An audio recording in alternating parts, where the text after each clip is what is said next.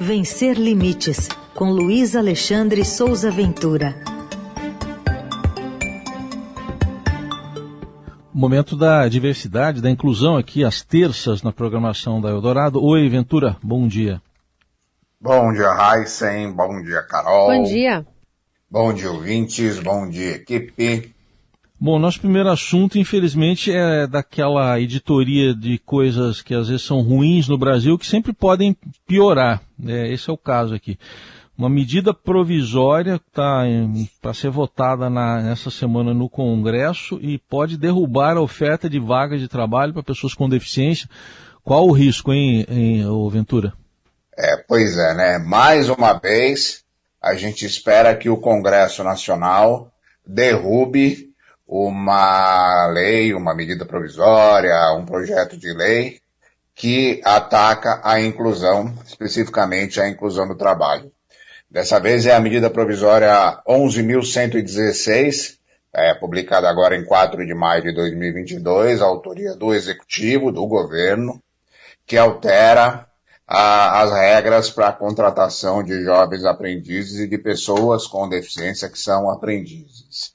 É, a gente já falou sobre essa medida provisória, sobre esse projeto em maio, né? Foi quando ele foi lançado.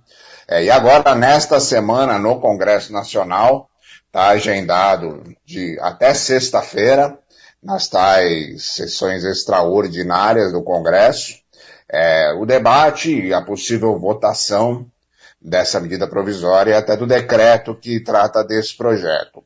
É, o principal problema, inclusive apontado pelos auditores fiscais do trabalho, auditores do Ministério do Trabalho, é de que maneira essa medida provisória e esse projeto é, podem reduzir pela metade a oferta de vagas para pessoas com deficiência. Isso porque tem um, um detalhe, um, um artigo nesse projeto que transforma uma pessoa em duas, no que diz respeito à, à, presença dessa pessoa na cota de pessoas com deficiência no, no, projeto de aprendizes. Ah, há, inclusive, a, a, a possibilidade é, de, de possibilidade não, perdão, há um estudo do, dos auditores fiscais que comprova por que esse projeto é um ataque direto à inclusão, como dizem os auditores fiscais, e porque ele é prejudicial aos aprendizes também. Ah, ah, na, no começo, lá, lá em maio, quando esse projeto foi apresentado, a senadora Mara Gabrilli apresentou nove emendas para a modificação desse projeto e quase todas elas relacionadas à questão da utilização de um aprendiz como dois. A gente havia explicado isso aqui, e aí tem um artigo, que é o artigo 51 desse projeto, que diz o seguinte, que para, a, para o cumprimento da cota de pessoa com deficiência, é, determinados grupos que fazem parte do grupo de aprendizes podem ser considerados como aprendizes e também para a, o cumprimento da cota de aprendizes que a empresa tem que cumprir. É, durante essa semana agora vai ter essa discussão.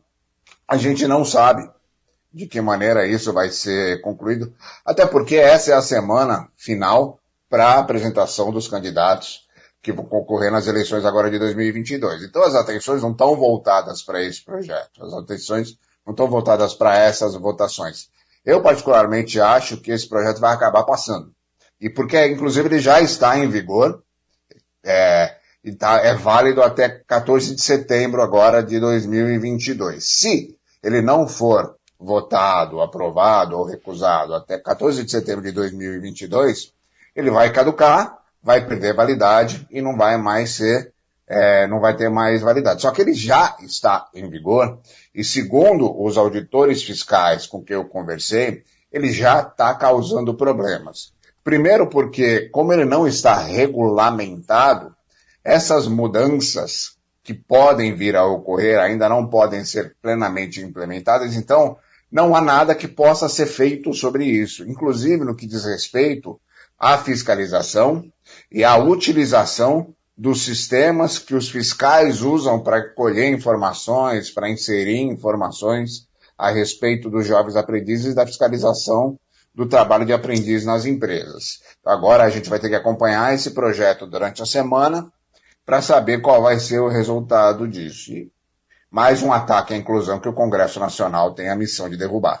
Ventura, e sobre o inquérito aberto pelo Ministério Público aqui de São Paulo para averiguar aquela discriminação de pessoas com deficiência no concurso do Hospital Universitário da USP? Pois é, a, a, o, o, o, Ministério Público em maio, em junho, perdão, em junho, pediu informações, em junho não, em julho, pediu informações ao, à USP, oficialmente, a respeito do concurso para enfermeiro que o Hospital Universitário fez em 12 de junho, que inclusive foi no mesmo dia do concurso de técnico de enfermagem que depois foi cancelado pela própria USP por suspeita de vazamento das respostas das provas, né?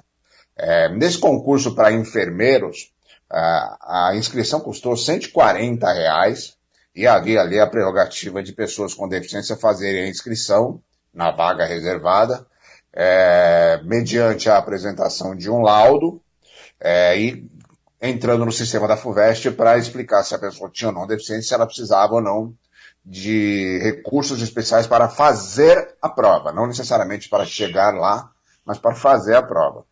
É, o problema é que nesse sistema da USP não havia a possibilidade de você fazer a inscrição como pessoa com deficiência se você não incluísse no sistema a necessidade que você tinha de fazer a prova do recurso. Só que nem todas as pessoas com deficiência precisam de uma necessidade de um, de um recurso especial para fazer a prova.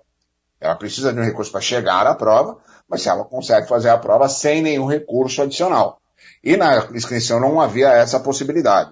Então, pessoas com deficiência não conseguiram fazer a inscrição como pessoas com deficiência por causa desse detalhe.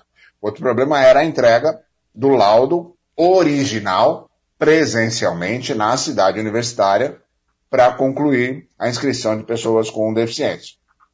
Ah, durante o processo de inscrição, houve muita reclamação a respeito disso. Eu, inclusive, publiquei no blog, eu acompanhei um candidato autista, a gente verificou todas as necessidades que havia ali, as dificuldades para chegar lá. Vamos combinar que chegar na cidade universitária em São Paulo para uma pessoa com deficiência não é uma missão simples, né? Então não havia explicação plausível para por que, que não, por exemplo, se utilizou um e-mail ou qualquer outro sistema para apresentar o laudo, que segundo a USP, né, as respostas que eles deram ao blog, tinha que ser sempre original. É, o Ministério Público não ficou satisfeito com as informações, eles pediram informações à USP, não, o Ministério Público não ficou satisfeito e agora abriu o inquérito para realmente verificar a discriminação de pessoas com deficiência nesse concurso.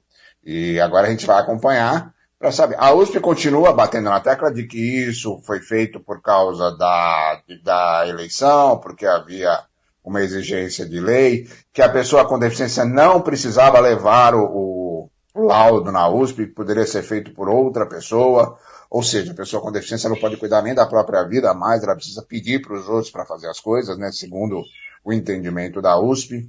É, e agora a gente vai acompanhar para ver qual vai ser o resultado disso. A USP alega que fez tudo dentro da legislação, que tudo tem base em lei, e vai se defender. O Ministério Público está em cima. É muito importante, principalmente, é preciso dizer isso, é muito importante que a, haja essa reação da sociedade a, a todos esses tipos de, de, de, de maneiras de criar barreiras para pessoas com deficiência no trabalho, nos concursos públicos ou em qualquer situação, porque já passou da hora das pessoas entenderem que é possível você criar recursos de acessibilidade com facilidade, com simplicidade e garantir à pessoa com deficiência o exercício da cidadania pleno, por conta própria, com autonomia, com independência, sem ter que ficar apelando para terceiros para fazer uma simples entrega de laudo para um concurso, né? Muito bem, tá aí. Toda a informação, também análise, reflexão do Luiz Alexandre de Souza Ventura, que está com a gente às terças na coluna Vencer Limites, que você encontra também lá no blog, no portal do Estadão. Obrigado, Ventura. Até semana que vem. Um abraço para todo mundo.